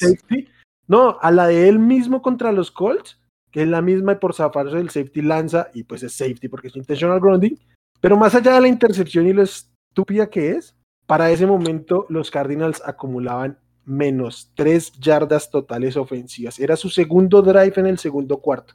Su mejor serie ofensiva fue la primera hasta ese punto y era una serie ofensiva de, de cuatro yardas hacia adelante. Es increíble y sobre todo el verso de lo que es Cliff Kingsbury y su tan famosa y explosiva ofensiva eh, del colegial con 4, 5, 6, 7 wide receivers que no puedan mover la bola. Mira, a ver, a Kingsbury hay que darle duro, pero yo le prefiero yo, yo, por lo que fue el juego, yo le puedo dar más duro a, a Murray que a Kingsbury. Con todo y el asco que dio el esquema y lo que sea. Venga, a ver, yo no, yo no esperaba mucho de Kingsbury, yo creo que ya incluso ha hecho más de lo que se esperaba, entonces, unas por otras, pero es que yo ayer en el partido tuve unas sensaciones de, de que era un tipo que no sabía ser mariscal. O sea, la sensación a mí que me dio Kyler Murray, y yo lo tuiteé anoche, comentaba incluso antes de empezar acá eh, este programa, yo le comentaba a Simón, yo decía, podemos estar viendo cómo Kyler Murray puede estar poniendo en duda una extensión de contrato. Ujú. Él todavía le queda eh, el próximo año, ¿cierto? Le queda, digamos, del contrato original de novato. Evidentemente, por negocio, Arizona va a aplicar la opción del quinto año. Entonces, Sí, uno puede contar con ello. sí. Pero de ahí a que, o sea, ya, ya todas las dudas están después de ese juego de anoche, porque es que, o sea, tú puedes tener un juego malo. A ver, Brady lo tuvo cuando se fue blanqueado ahorita con los Saints, ¿sí? Sí. Pero cada cuánto ves el juego así, pues que ya Murray lleva varios juegos que te ponen a rascar la cabeza, que este último fue vergonzoso por donde se le mire. O sea, No, y una cosa es jugar así de mal en la temporada regular, pero no puedes jugar tan, tan, tan, tan, tan, tan mal en un partido de playoffs. Y más en tu debut como en playoffs. Lo, lo, lo que te da a pensar eso, cualquiera que, que vea a Kyler Murray y que haya visto el partido, yo creo que lo primero que le va a pasar por la cabeza, venga, este man no, no que era bueno, entonces si no es así de bueno, entonces eh, es un pecho frío, porque, porque bien pequeñito que es y, y qué achicada se metió ahí en el en estos yo lo voy a decir de esta forma. Eh, en su momento, cuando Cam Newton estaba en Carolina y era el gran Cam Newton, ¿cierto? Y venía Ujú. siendo el MVP, gran jugador. Y mire que ese tipo nunca se pudo reponer de tan mal Super Bowl, porque fue un juego horrible de, de Cam Newton. Mérito a la defensa de los Broncos, pero un juego horrible de Cam Newton, ¿cierto? Yo tengo la sensación de que va a pasar exactamente lo mismo con Kyler Murray, de que no se va a reponer de este juego. Ok. Bueno, sí, habrá que verlo, pero a mí la verdad sí, sí me decepcionó mucho, mucho, mucho, mucho esa ofensiva de, de lo de los Arizona. Yo esperaba mucho este partido, yo inclusive esperaba unos Cardinals ta- tal vez haciendo relucir eh, los errores de, de Matthew Stafford y, y, de, y jugando Exacto. un partido de tú a tú. Pero es que ni Yo- siquiera hubo nunca chance de que Stafford tuviera cagadas, porque pues es que No estaba sí, demasiado cómodo. Yo, yo, yo dije que ganar Arizona a los Rams era porque yo estaba confiando en que apareciera el mal Stafford. Es que Stafford ni siquiera tuvo que aparecer. Ah, Ese juego lo ganaban con Odell siendo mariscal. Y seguía siendo Odell mejor, el mejor mariscal del partido si seguía enfrentando a Kyler Murray. Oiga, ya acá hablando de Odell, Odell jugó muy, muy buen partido. Y, y ahí entonces, ¿qué, ¿qué se hace con los Brownies? Porque, porque qué mal estuvo Odell allá en los Brownies y qué diferente de ese jugador acá en, en Los Ángeles. Ahí, ¿qué, qué, qué se puede decir entonces de, de los Brownies con ese tema de, de Odell? Pues de los Brownies no tanto, de Baker Mayfield, porque uno miraba y de alguna forma eh, Odell se eh, lograba separación, lograba duelos favorables. Sí, tuvo muchos drops él que uno dice, venga, ¿qué pasó de él? Porque hay que, que- hay que darle duro cuando son, son embarradas de él. Pero más allá de que sí, o sea, de que se siente un mejor uso, no siento que sea tanta la diferencia en cuanto al esquema, sino en cuanto al, a, a que entre Stafford y Baker Mayfield sí hay una diferencia muy marcada. muy marcada. pero, pero yo también le sumaría y que este creo que ya lo habíamos dicho acá en algún momento, creo que yo fui el que más me demoré en aceptar eso. Y es que él sí tiene una cosa y es que cuando él está fuerza a que pases que no deberían ir a él, lo busquen. Y obviamente en, los Browns, pues más aún porque era su, su arma principal y su gran baluarte ofensivo. Aquí no, aquí él tiene que aprender a estar en un segundo rol. Uh, él aquí es el, el wide receiver 2. Y creo que mientras logre entenderlo puede cumplir, pero ya en un par de ocasiones yo personalmente he visto eh, errores de Matthew Stafford, cuyo mayor error en, esa, en esas jugadas puntuales ha sido buscar a Odell Beckham Jr. cuando no tenía que hacerlo. Entonces, e, ese tipo de cosas también hacen parte de la idiosincrasia que es tener una ofensiva con, con Odell Beckham Jr. Cuando todo sale bien como, como el, el lunes en la noche, pues perfecto. Cuando no es así, cuando no lo, no lo buscan tanto como él quiere, eh, pues sabemos los problemas que puede haber. Entonces creo que hay un poquito de parte y parte. Eh, pero pues sí, evidentemente Baker Mayfield no estaba para explotar ni, ni de buena ni, ni forzadamente el talento que sí tiene el Beckham Jr., no lo vamos a, negar. pero bueno. Que, sí, yo creo que a, a, mí me parece que Odell ahorita mismo es un arma muy, muy importante, sobre todo en el tema de zonas rojas, ¿cierto? Creo que es muy, muy importante ahí. Y a mí la verdad sí me gustó mucho lo que hizo Odell eh, en este partido porque vimos que a Cooper Cup lo tuvieron muy bien marcado, ¿cierto? Le estaban poniendo prácticamente todas las jugadas doble cobertura y, lo tuvieron bastante, bastante limitado. Y ahí fue donde tuvieron que explotar entonces en, cobertura sencilla ya a Odell que lo hizo que lo hizo bastante bien pues y supo aprovechar esas oportunidades. Yo quiero agregar una cosa eh, de este juego. Realmente es que es muy difícil hablar de una paliza de estas. Y no pretendo quitarle el mérito a los Rams porque igual ellos hicieron su tarea y lo hicieron súper bien. Pero no sé si es solo sensación mía, porque o sea, lucieron bestial los Rams. ¿Qué tanto de eso es porque Arizona les hizo la mitad del trabajo? Yo creo que bastante, la verdad. O sea, yo no le quiero quitar nada a los Rams, eh, más allá de que muchas de la actitud de McVay me chocan, no le puede uno quitar lo que es como head coach. El plantel está bueno, han sobrevivido a las lesiones porque pues no es un equipo de mayor profundidad y no han sufrido en el camino, entonces les ha ayudado. Pero es que se vieron bestiales, se vieron tremendos, pero digo, venga, sí, los Rams son buenos, pero no tan buenos. Arizona les hizo el trabajo. O sea, si Arizona jugaba así contra Filadelfia, capaz Jalen Horst se veía mejor que Russell Wilson. A mí me chocó mucho que no, que no explotaran un poquito más. Cada que jugó Eric Weddle, yo lo hubiera buscado. El tipo llevaba dos años retirado yo, aquí, y volvió con tres días de, entrenamiento. Sí, yo aquí voy a destacar dos cosas. Lo primero, yo, yo sé que mucha culpa la tiene Kyler Murray, pero la realidad también es que la línea ofensiva estuvo muy mal. Y solo que con el tipo de corea que es Kyler Murray, uno esperaría otras cosas también. No se salió nunca la producción. Y si bien creo que hay que, hay que, hay que mesurar el crédito que se lo dan los Rams por el partido, yo hay alguien aquí a quien no le va a quitar el más mínimo crédito y creo que es gran responsable que nunca hubieran tenido tiempo para atacar a Weddle y es mi santo padre Von Miller. Qué pedazo de juego tuvo. Todo el tiempo estuvo sobre, sobre Kyler Murray. Entonces creo que nunca hubo tiempo realmente para, para explotar ese centro del campo. Que, O sea, en filosofía está bien, vamos a atacar al safety retirado, pero creo que nunca tuvo una, una oportunidad real. El problema es que nunca tuvo la capacidad de, de superar esas cosas, pero, pero creo que tiempo no, no tampoco tuvo. Y oiga, fue un partidazo de, de todos estos refuerzos que tuvieron los Rams, porque jugó muy bien Odell Beckham, jugó muy bien eh, Von Miller, y qué tal jugó Cam Makers, el refuerzo de, de, la lesión.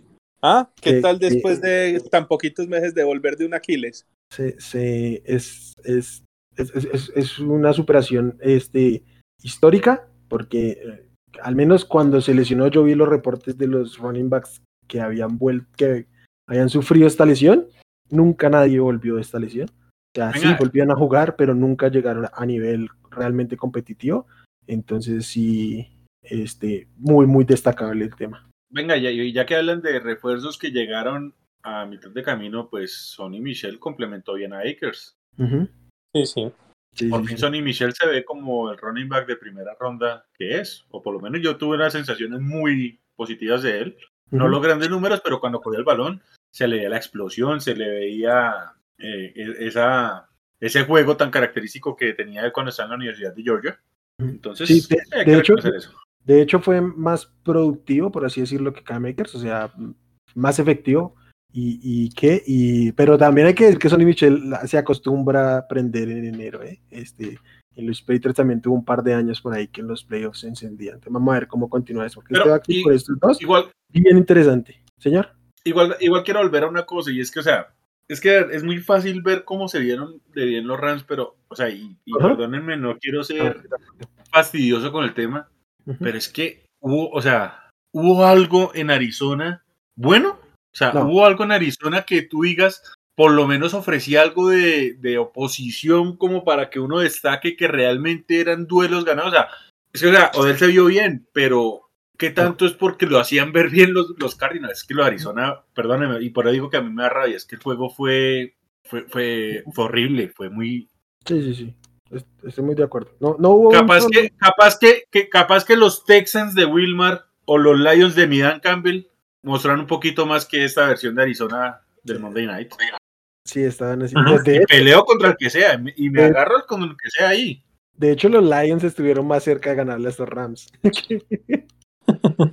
Pero bueno, mm, nada, ese es el reencuentro. Vámonos a lo que viene, ¿no? Porque Sí. eh, creo que esta semana de juegos divisionales sí que tiene una perspectiva muy distinta.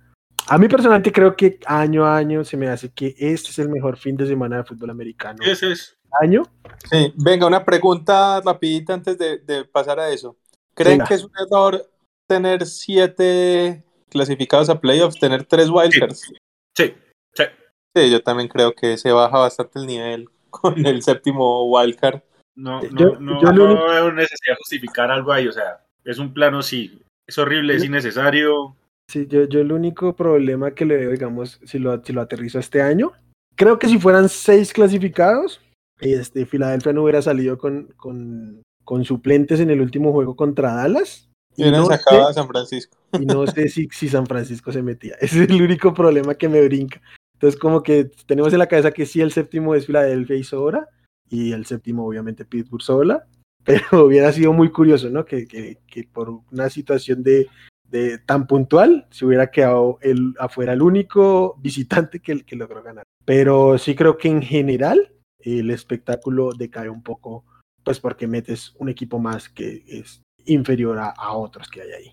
Eh, Venga, vamos a la ronda de Wildcard. Empieza este sábado. No, ronda adicional. Ah, ronda, ronda adicional, perdón. Empieza este sábado con los Bengals, en horario Bengals, 4 y 30 de la tarde contra los Titans. Siempre los ponen a esa hora, creo que antes del... De- este- sí, sí, usualmente el sábado. Antes de, de este que, que pasó, el anterior sí fue un, un Monday Night, creo, un, un Sunday Night, que fue donde le dieron el golpazo a... a- No, fue un sábado en la Brown. noche. Sí, fue en sábado, pero fue el de Ah, la ok, la noche. Pero en esa época que, es- que, que, que era Andy Dalton siempre los ponían en la tarde el sábado, la- las veces que llegaba, entonces siempre pienso que este es el horario Bengals. Y pues nada, los Bengals de, de, de Joe Burrow van a visitar a los Titans de Ryan Tannehill, pero sobre todo creo que el regreso de Eric Henry es súper clave aquí. ¿Cómo ven este juego? ¿Qué esperan de él? ¿Qué opinan de los, de los Titans con un descanso por ahí que, que pudieron estar recuperando gente? Listo, a ver, de Bueno. entrada, acá tenemos una línea de 3.5 puntos para los Titans como locales. Y dale al Dini. Pues a ver, si Derrick Henry domina el juego, no veo cómo Tennessee sufra, que pues, Derrick Henry es de esos corredores que todavía puede dominar un juego por sí solo, lo hemos visto varias veces en él. La cosa es que por cómo está construi- construido el equipo, salvo pues ahorita la incertidumbre de Hendrickson, Arizona sí puede llegar a limitar un poquito a estos, a estos Titans. Si lo limitan, eh, Ryan Tannehill tiene que ser un gran protagonista. Y cuando hablo de un gran protagonista, no es solamente eh, limitar errores, sino que eventualmente tiene que hacer ese, ese adicional que se le pide al mariscal, ¿cierto? Si por cosas de la vida Cincinnati llega a llevar este juego a que sea un duelo netamente de mariscales, personalmente me gustan las chances de, de los Bengals, porque más que cualquier cosa son muy reverentes. No tienen problema en, en enfrentar duro al que sea.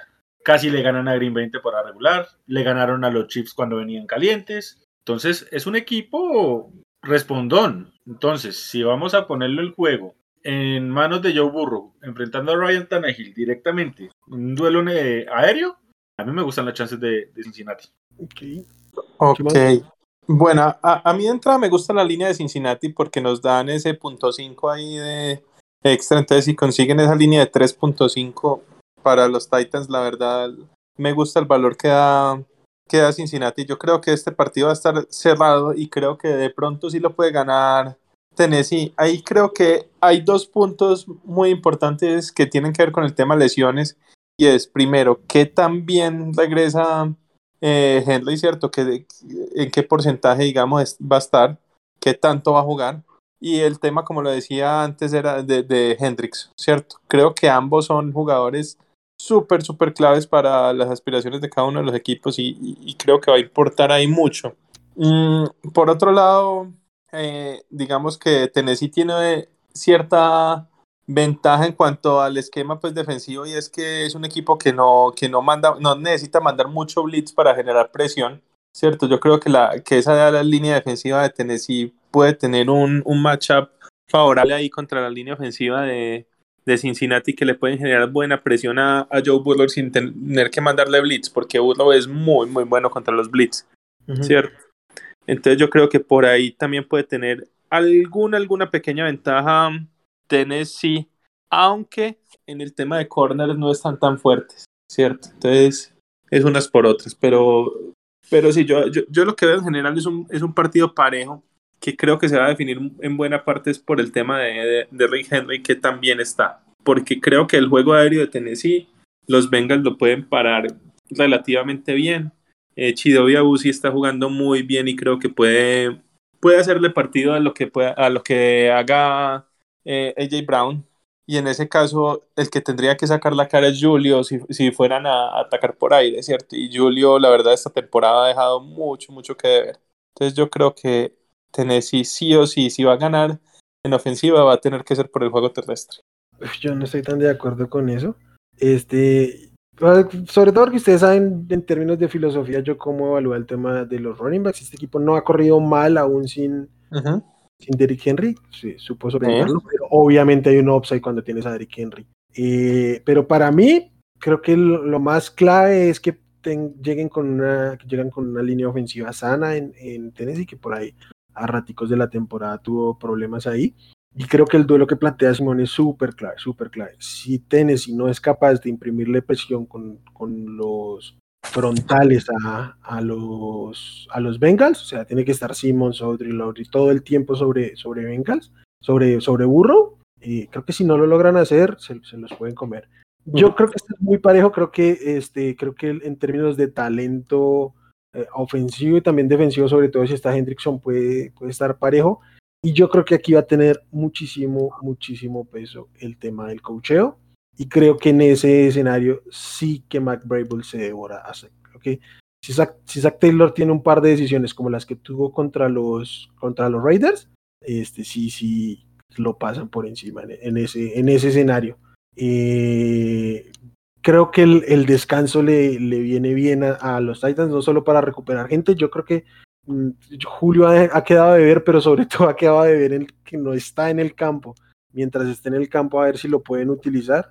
y, y, pero creo que sobre todo el descanso en términos de preparación, un buen coach siempre agradece tener este tiempo extra de preparación y pues obviamente el desgaste de los jugadores. O sea, no, no solo las lesiones de, de Hendrickson, de Mike Hilton también salió golpeado, cosas así, sino pues el término de estar, estar frescos para enfrentar el partido. Pero bueno, entonces, ¿quién gana? Para mí ganan los, los Titans. A mí no, me gusta la línea. A mí no me gusta la línea, me gustaba la línea como abrió, pero porque abrió en menos 2.5, ya con el 3.5 prefiero no tomarla, que creo que puede ser de un, de un touchdown, de, de, de, un, de un field goal, perdón. A mí sí me gusta la línea, pero para tomarla con, con, los Exacto, con los Bengals, a pesar de que creo que ganan los Titans, pero creo que ganan por un gol de campo. Sí. Yo estoy igual que Simón. Sí, yo digo que va a ganar Tennessee, pero real. y bueno, creo que va a pasar con todos los juegos de este fin de semana, porque todos los juegos están muy reñidos. Creo que todos los duelos de este fin de semana están en una situación ideal, donde cada equipo tiene forma de realmente hacerle daño a su rival y que no tenemos un equipo netamente alfa. Eh, va a ganar Tennessee, siento que va a ganar Tennessee, pero sí le quiero poner realmente la fichita a los Bengals porque la verdad es que a mí Joe Burrow me está dando unas sensaciones tremendas. Sí, válido. O sea, pero, pero vas con Titans. Ok, ok, full Titans. Mejor dicho, voy a basar la, eh, voy a basar la elección en que gana Tennessee porque la diferencia entre los dos equipos más grande está en el head coach. Sí. Yo siento que Burrow es mucho más mariscal que, que Tannehill, sí, pero no es tanta la diferencia. Yo siento que la ofensiva de Cincinnati puede ser más explosiva, sí, pero no con tanta diferencia. Mike eh, Brable es por mucho más head coach que Zach Taylor, y esa para mí va a ser la diferencia suficiente. Ok. Ok. Full, full Titans entonces, pero sí, todos esperamos un juego cerrado. Sábado Sí. por la noche, los San Francisco 49ers visitan el Lambo Field de los Packers, que también vienen de descanso. Dicho sea de paso, ambos, ambos este, líderes de conferencia, si llegan a, a pasar, tienen un día más de descanso. Por eso están programados así los partidos del sábado. Simón, ¿cómo está esta línea de los Packers recibiendo a los 49ers? Está seis puntos para Green Bay. La línea más alta de la semana. Debe ser. Ujú. Creo que sí. Sí, sí, sí, sí, aquí la tengo en la más alta. ¿Qué sí. opinas de, qué opinas de, de este? ¿Tienen chance los Niners de seguir este camino como visitantes de camino al, al- a Los Ángeles? Bueno, eh, yo, yo creo que pues chances sí, sí tienen, evidentemente, pues si vienen jugando bastante bien. Yo creo que también va a ser muy, muy importante el tema de las piezas defensivas que perdieron a mitad del partido contra Dallas. Parece que ambos tienen chances de jugar, pero hay que estar bien, bien pendientes de lo que es Nick Bosa y de Fred Warner, ¿cierto? Porque son dos jugadores importantísimos para esta defensa. A pesar de que, de que San Francisco, aún sin Nick Bosa, pudieron generar presión el- el- en el último partido, creo que Nick Bosa les da otro nivel, ¿cierto? Y a pesar de que ya regresan linieros en, en Green Bay, ¿cierto? Ya, ya van a tener una línea ofensiva un poquito más completa de lo que han tenido to- todo, el, todo el año. Hay que ver también ellos con, cómo van a estar, ¿cierto? Porque ellos regresan también de lesiones un poquito más graves, entonces hay que ver qué- en qué porcentaje también está Bakhtiar y ellos. Entonces, sí, yo creo que el tema de trincheras va a ser importantísimo, importantísimo, sobre todo para, para San Francisco, ¿cierto? Eh, fuera de eso, yo creo que, y, y sobre todo va a ser muy importante el tema de las trincheras porque la secundaria de, de San Francisco es flojita y se va a enfrentar obviamente a Aaron Rodgers, ¿cierto? Entonces, ahí es clave que, que lo puedan incomodar para, para darle alguna chance a a esa secundaria. Y ya por el lado de, ofensivo de San Francisco, creo que yo creo que ellos van a tener ahí sus oportunidades, ¿cierto? Eh, para al menos seguirle un poquito el ritmo a, a, a Green Bay. Yo creo que Green Bay sí puede, yo, yo creo que ahí sacan el partido, pero la verdad me gusta incluso también la línea del, del underdog acá, me gusta la línea de San Francisco porque no creo que vaya a, a hacer un partido, digamos, muy disparejo. Yo creo que va a ser parejo y va a estar por menos de una posesión al final. Bueno, eh, de mi parte, creo que en estos momentos el equipo más caliente del- de la Nacional es San Francisco, sin lugar a dudas. Miren que, que yo me quedé mirando, digamos, en, en los pronósticos del Wildcard y eh, está muy dividido más allá de que Dallas era el local. O sea, demostraba de que la gente sí le cree a este equipo de, de San Francisco. Pero es que, a ver, hay, una, hay varias cosas acá. La primera, jugar en Lambo nunca va a ser fácil. Nunca. Si le sumas que estamos en invierno, si le sumas que va a ser de noche, y pues es un equipo de California, de alguna forma el clima tiene que ser factor. Uno. Dos. Desafortunadamente para San Francisco, su unidad más débil enfrenta a quien, si no es el MVP, es el segundo más votado en la posición, que es Aaron Rodgers. Aaron Rodgers poco te comete errores, Aaron Rodgers es quirúrgico, Aaron con poco te puede sacar diferencia, y pues es que esta secundaria de los Niners es muy explotable. Entonces es un duelo muy, muy, muy complicado para ellos. Sumémosle pues de que si llegan Fred Warner y Nick Bosa, van a llegar justicos. Y pues lo que tú menos necesitas es llegar a, a ras si vas a enfrentarte a Aaron Rodgers. Pero con todo lo que he dicho, para mí la parte que más me preocupa es que Shanahan le cuesta cerrar. y una cosa es enfrentar a Mike McCarthy, que ya sabemos lo que es, otra aún más LaFleur que más bien pocos errores comete, que es agresivo, que lee mejor los juegos y no sé, a mí yo me parece que en algún momento a él se le suelta la cadena y es factor suficiente para que Green Bay gane, cubra y espere el rival eh, en la Field para la conferencia. ¿Te parece que pueden cubrir entonces? O sea, menos un touchdown. Sí, sí, porque, a ver, a mí creo que estábamos claros de que Dak no tuvo un gran año. Y pues el duelo Dak contra Jimmy creo que salió lo que esperábamos. Sí. De pronto sí esperaba un poquito más de Dak, pero a final de cuentas es un duelo parejo. Yo creo que es muy poco probable que sea un duelo parejo entre Aaron Rodgers y hay un tema ahí también importante y es que San Francisco tiene el número de, de Green Bay en playoffs. Sí, pero eh, todo, estás hablando de, del el récord contra Aaron Rodgers, ¿sí? Sí, sí, sí. estamos hablando de que eran diferentes head coach. No, yo sé, y eran diferentes equipos, la gran mayoría pues ya no, no está ahí, pero... Y los tres juegos fueron en, en California. Mm, creo que uno no, creo que... según yo leí hoy, que encontré el mismo dato, fue, fue, fueron los tres en California, pero bueno, no, no puedo estar seguro para sí, No, sí, sí, bueno, en California. Yo, yo, estoy aquí un poquito con Aldini, sobre todo porque este, creo que la mayor flaqueza que puede tener en este momento el roster de Green Bay este, son sus corners. En ausencia de Jerry Alexander no me parece que haya un corner destacado. Creo que es un equipo propenso a meterse en shutouts si quiere, pero evidentemente Jim Garoppolo no es un coreback para sostener este tipo de juego. Entonces creo que si los Niners lo enfocan así, aunque sea la, la falencia de los Packers, se, van a equivocar. Se van a equivocar porque va a llegar un punto donde no le vas a aguantar un tiroteo a Aaron Rodgers, a Adams y compañía contra esa secundaria.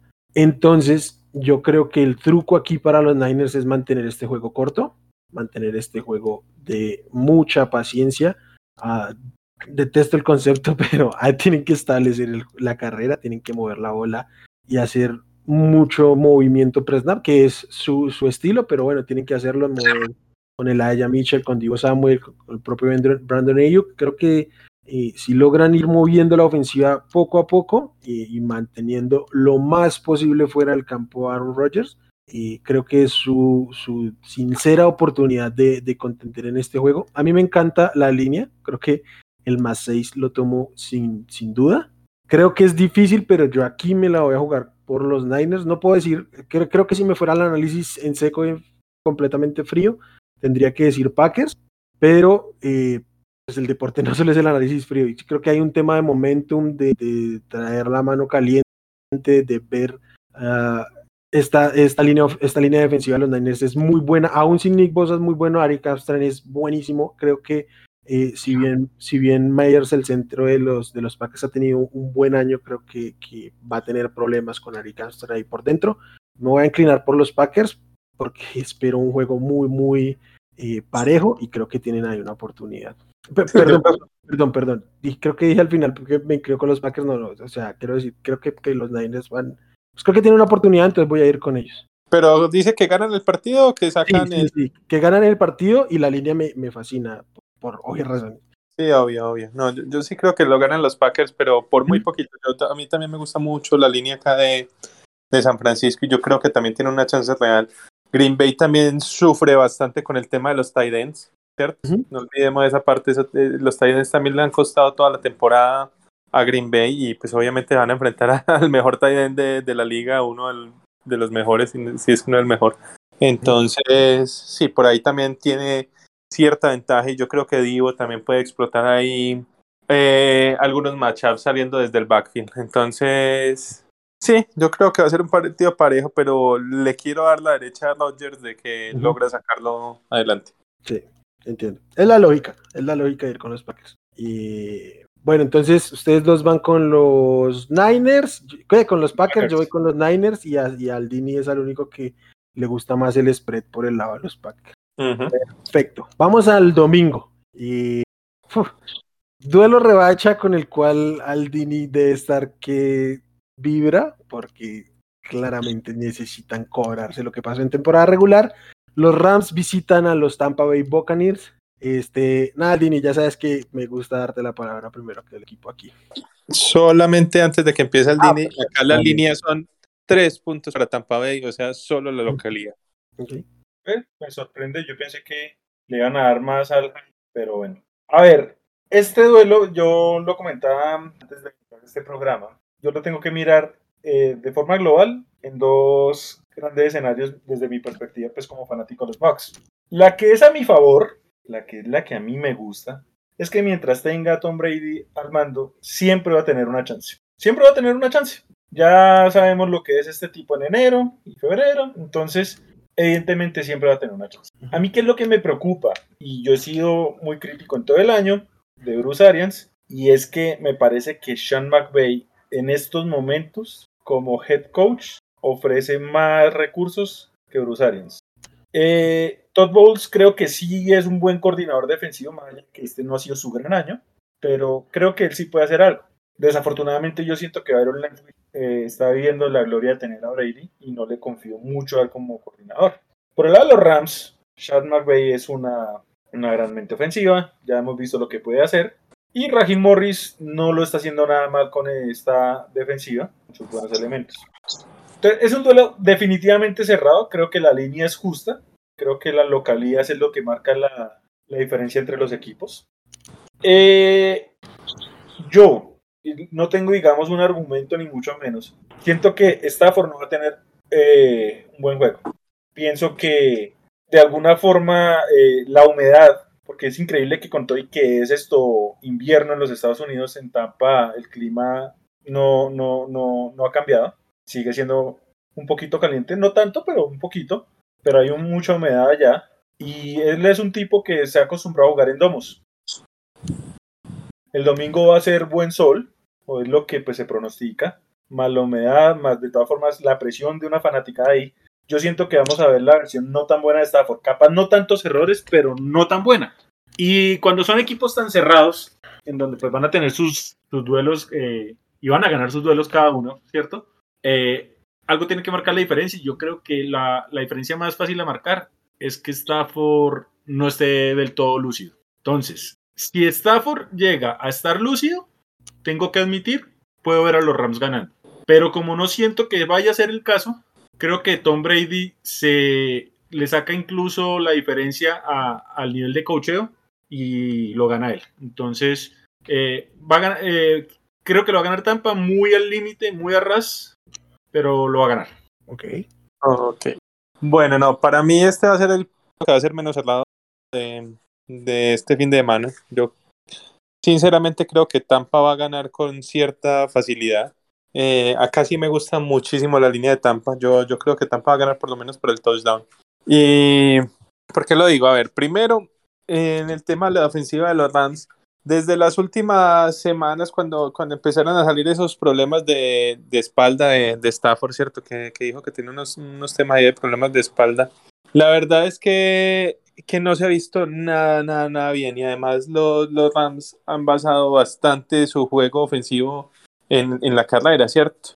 Y como lo hablamos, los Bucks son muy buenos en este frente. Entonces yo no creo que, que vayan a poder basar tanto su, su ofensiva en la, en la carrera. Entonces, sí o sí, si los Rams van a ganar el partido, tiene que ser con un gran partido de, de Matthew Stafford. El problema es que no confío para nada en que Matthew Stafford nos dé un gran partido cuando el resto de, la, de pues, o, digamos cuando la ofensiva terrestre no, no le esté funcionando y cuando seguramente la defensiva vaya a tener algunos problemas también para, para frenar a, a Tom Brady y, los Bucks, ¿cierto? Entonces, yo, yo creo que por ahí es por donde más me decanta que, que, que este partido se vaya un poco del lado de Tampa.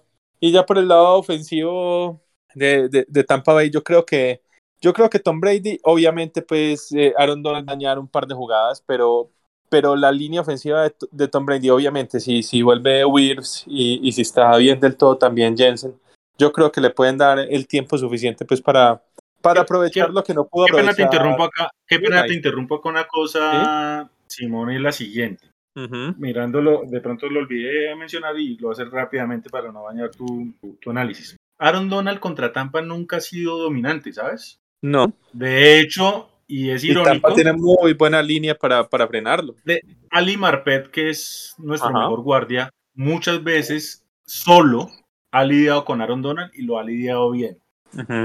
El punto a favor de los Rams es que Von Miller le fascina jugar contra y eso es lo último que Sí.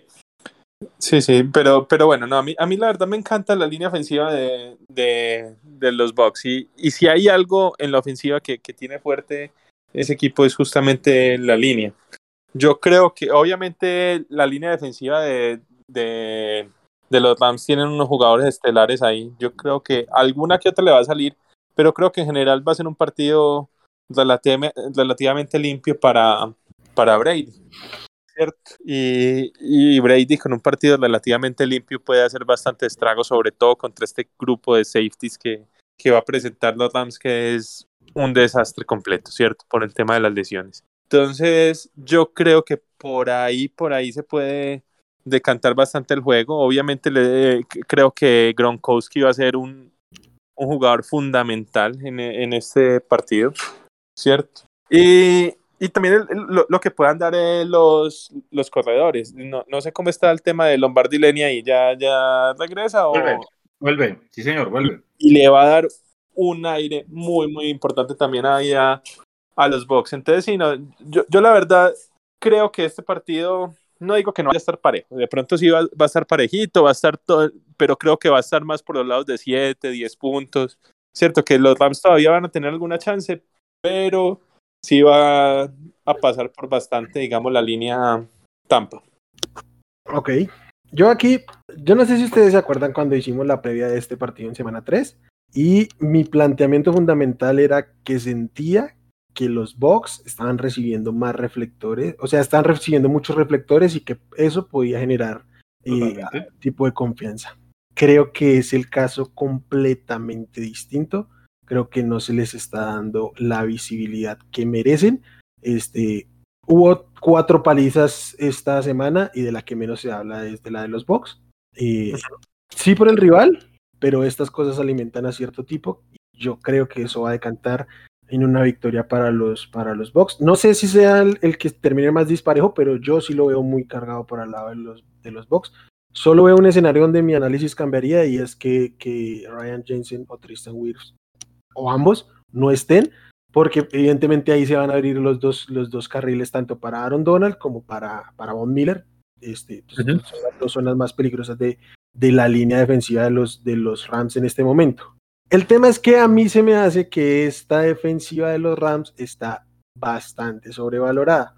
Uh -huh. En el momento en que la línea ofensiva de los Bucks esté sana y puedan darle tiempito a Brady, los va a explotar. Esta defensiva de los Rams, con todas las estrellas que tiene y que mm, por algún motivo ya, este, Jalen Ramsey termina como All Pro, es la número 15 en puntos de la, de la temporada, la número 17 en yardas y es la número 21 contra el pase. A mí estos no me parecen números nada destacables para enfrentar a un tipo como Tom Brady, enchufadísimo con Mike Evans y con Rob Gronkowski. Rob Gronkowski contra este cuerpo de linebackers no tiene absolutamente nada que hacer contra él.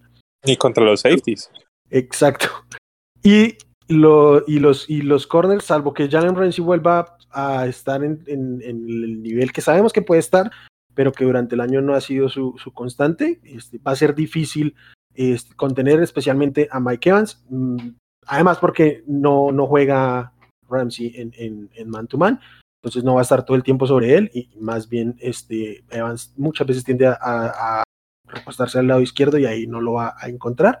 Entonces creo que en la medida en que la línea ofensiva pueda hacer su trabajo, prácticamente tiene el juego en sus manos, porque la defensiva con, con todos las, los regresos que tuvo están sanos, están todos los titulares sanos en este momento de, de los Bucks, entonces lo que más adoleció eh, esta temporada los Bucks fueron eh, por el lado defensivo, mucho tuvo que ver con el, con el call, sí, pero también mucho tuvo que ver con el personal, y en este momento al menos el personal está ahí.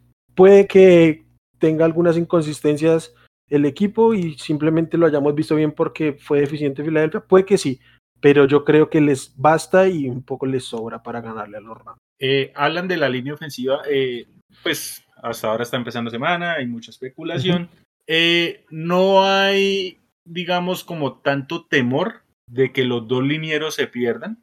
Uh -huh. el que de pronto más duda podría generar es Wirfs, pero se habla mucho, igual ustedes saben que estos temas de salud es bastante especulativo en la liga. Y más a estas Pero- alturas. Exacto. Pero hablan de que a Wills lo sacaron del juego más por eh, no exponerlo más al golpe que, y a la molestia que tenía, a que realmente no pudiera. Entonces, Sí, va- eh, vamos, yo creo, Sí. yo creo que sí van a jugar. Evidentemente no van a llegar al 100, pero pues a estas alturas de la temporada creo que Nadie es- está bien. Na- exacto. Entonces, si llegase a faltar uno, yo creo que con lo que maneja Tampa, pero sobre todo por lo que hace Brady, que es un mago del bolsillo, Sí. pueden todavía aguantarlo. Si llegan a faltar dos, Sí, ahí sí, es complicado.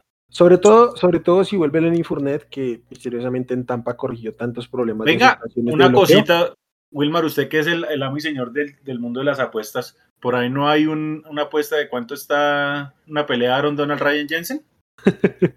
pelea, no. Aquí en Colombia no creo que, que se haga ningún tipo de esas apuestas. Hay que buscar casinos este, en, otros lugares. Bueno, pero quería decirle que a mí lo que más me preocupa con el tema de la línea es que, que, que los fuercen. Este, me pueden decir lo que quieran de Tristan Wirfs.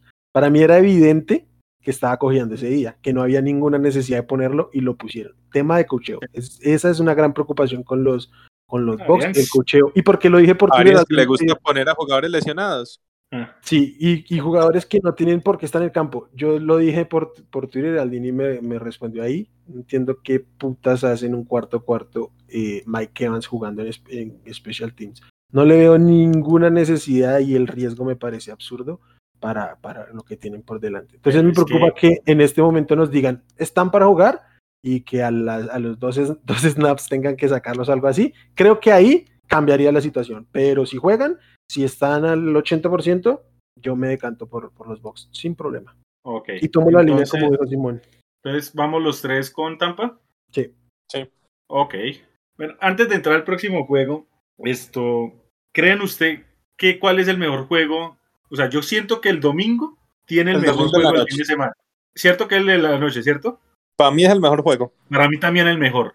Porque para mí son los dos mejores equipos de la AFC. Con el perdón de, de Tennessee, pues por ahí, pero para mí son los dos mejores equipos. Ok.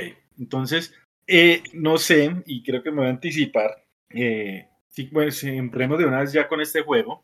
Pero a mí, personalmente, me gusta mucho Buffalo en este duelo. Ok. Fácil. Buffalo va a Kansas City.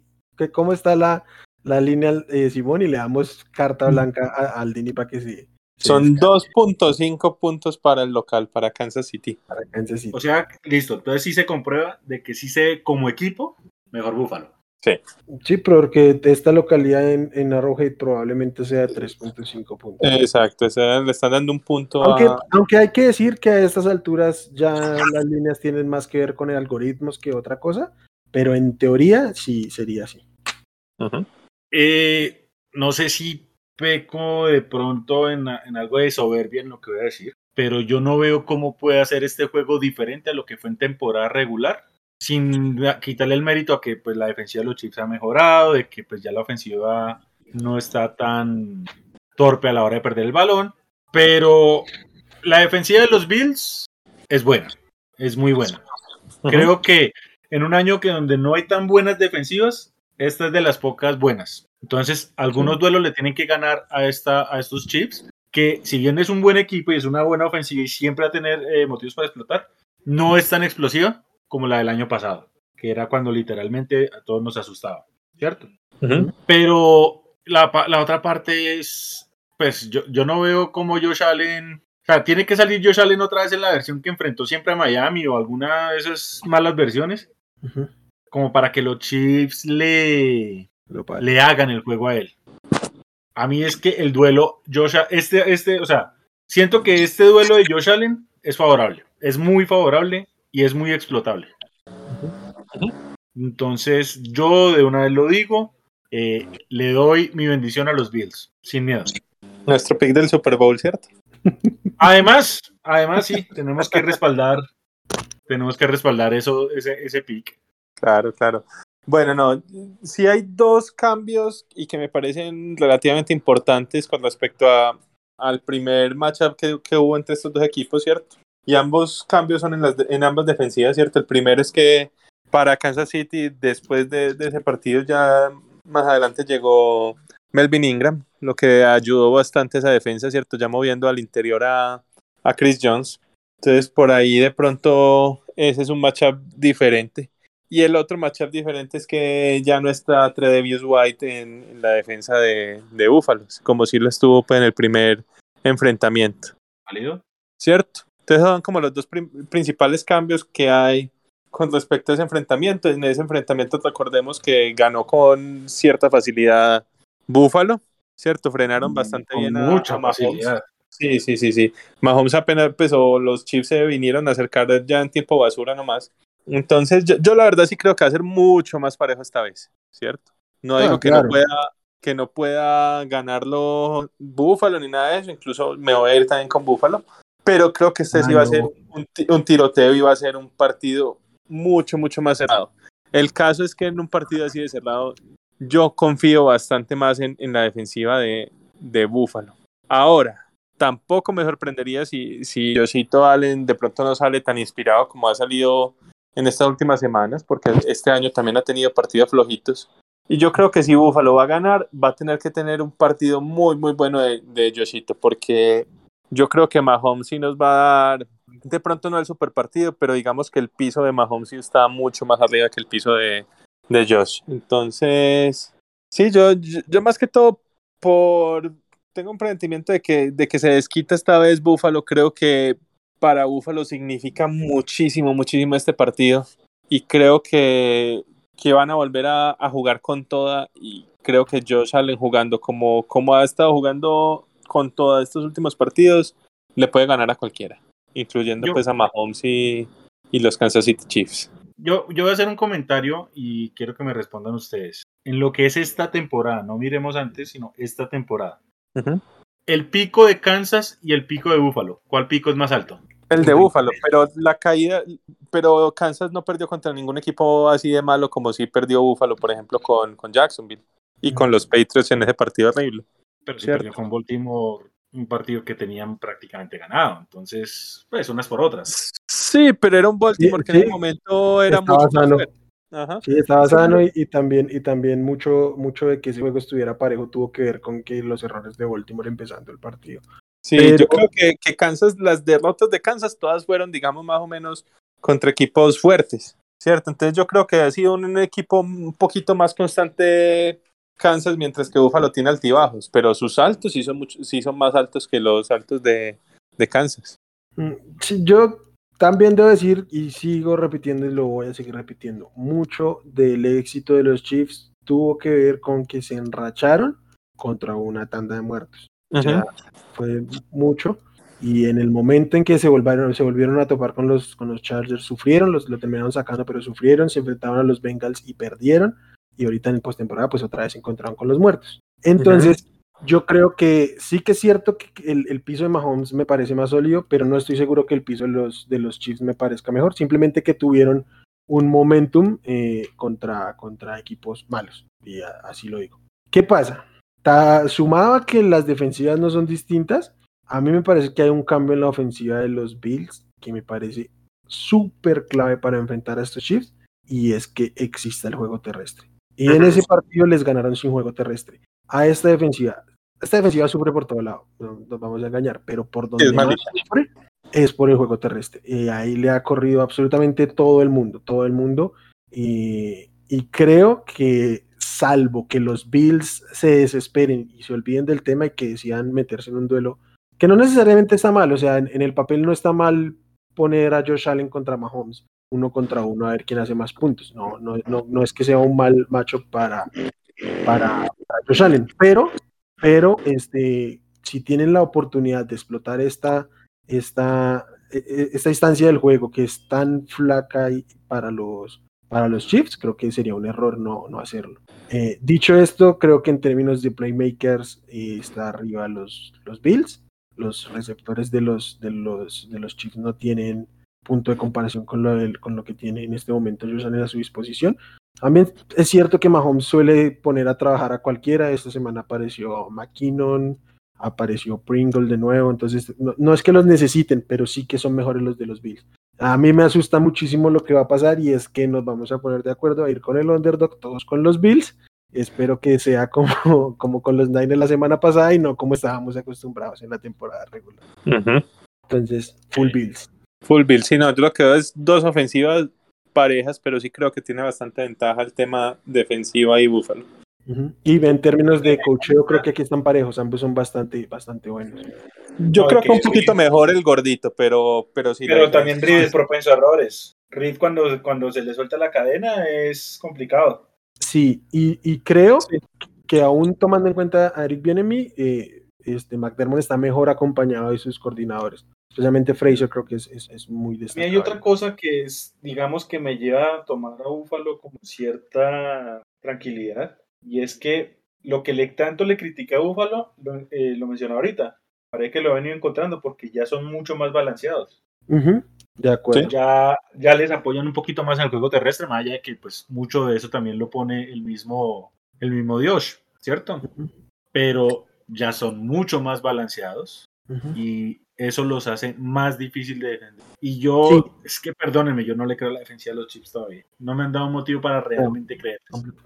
Y lo otro es que este, este hecho de que la defensiva, la ofensiva sea más polivalente y tenga juego terrestre y no tenga que estar el juego única y exclusivamente en hombros de Josh Allen, ha hecho que él se sienta más cómodo en el juego. O sea, eso lo ha hecho jugar mejor a él. No solo la ofensiva en general, sino su desempeño ha sido mejor desde que puede involucrar el, el juego terrestre. Y mm, lo otro que yo quiero aportar, que es algo fuera del juego, y es que ambos equipos vienen de apalear pero tú veías el sideline de uno y otro equipo y la actitud era muy distinta. Y a mí me encanta este equipo de los Bills que se ve concentrado, que se ve enfocado en lo que quiere hacer y no los otros tipos que cada vez que los enfocan en, la banca es la soberbia y el llamado a jugados es, es con soberbia. Y creo que es término de estar muy mentalizados en lo que tienen que hacer, juega en favor de los Bills a estas alturas. Yo estoy seguro que Stephon Dix tiene al lado de su cama un afiche con la, la famosa foto de él viendo la celebración de Kansas City. Uy, sí, total. Estoy seguro que tiene esa ficha ahí para pura motivación. Que de hecho siempre, de, de, hecho era el pie foto que siempre acompañaba esa imagen, ¿no? De que él se quedó ahí uh, como un acto de, de, motivacional, por así decirlo, de enfocarse en lo que vendría a futuro. Exacto, yo estoy seguro que Stefan Dix lo tiene ahí y que la tiene súper, súper presente. Y yo sé que los Chiefs dicen mucho la motivación, que es llegar al Super Bowl y toda la cosa, pero sí creo que hay un factor ahí extra motivacional de, de los Bills, no solamente pues por llegar al Super Bowl y toda la cosa, sino por vencer a este rival en específico. Cierto, que ha sido, pues que fue como el coco de ellos el año pasado. Así como la tenían para ganar a los Pats, que ha sido la, la deuda histórica que tenían, ¿no? Exactamente creo que les da la oportunidad de sacarse la espinita con los dos rivales. No digo más odiados históricamente, pero más odiados, digamos, en los últimos años, sin duda alguna. Sí, sí, estoy de acuerdo por eso. ¿Algo más que decir, muchachos, de, de la ronda divisional que se nos viene? No, nada más la diferencia que se nota, pues, digamos, entre las dos conferencias en el tema de los quarterbacks, ¿cierto? Mucha juventud en el lado de la AFC y los quarterbacks veteranos en el lado de la NFC. El problema es que a este ritmo, Brady va a terminar retirando primero a Burro que Burro a Brady. sí. No, es que, venga, quiero hacer un comentario muy chiquito, pero eh, cuando, cuando fue la final de, de college entre Alabama y Georgia, eh, en la previa del partido estaba eh, Robert Griffin tercero como comentarista. Y el invitado era Andrew Locke. Y alguien que decía ahí que era Andrew Locke, pero no podemos estar seguros de ello. Sí, sí. ¿Cuál es el tema? que ellos fueron pick 1 y 2 del 2012 y ya están retirados. Y Brady sigue ahí. Sí, sí, sí. Bueno, no, ya retiró al Big Ben y a este paso va a terminar retirando. ¿Cuál es el que sigue por ahí? Matt Ryan. Matt Ryan. Matt Ryan. Stafford. Stafford Rogers. Bueno, no. Eh, ah, Rogers sería Aaron Rodgers. Sí, sí, sí. Creo que Rogers no creo que le quedan añitos, pero sí va a retirar antes a, a Matt Ryan, sin duda. La ventaja de Rogers es que estuvo tres años prácticamente sentado. Ajá, exacto, exacto. Eh, bueno, muchachos, terminamos. Este es lo que se nos viene.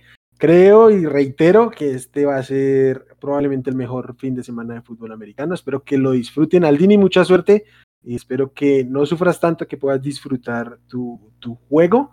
Eh, nada, todos, eh, van, no, primero, Simón Aldini, y gracias por estar aquí, regálenos sus redes. Perfecto, no, a mí me pueden encontrar en arroba suribepe, siempre un placer muchachos estar por acá.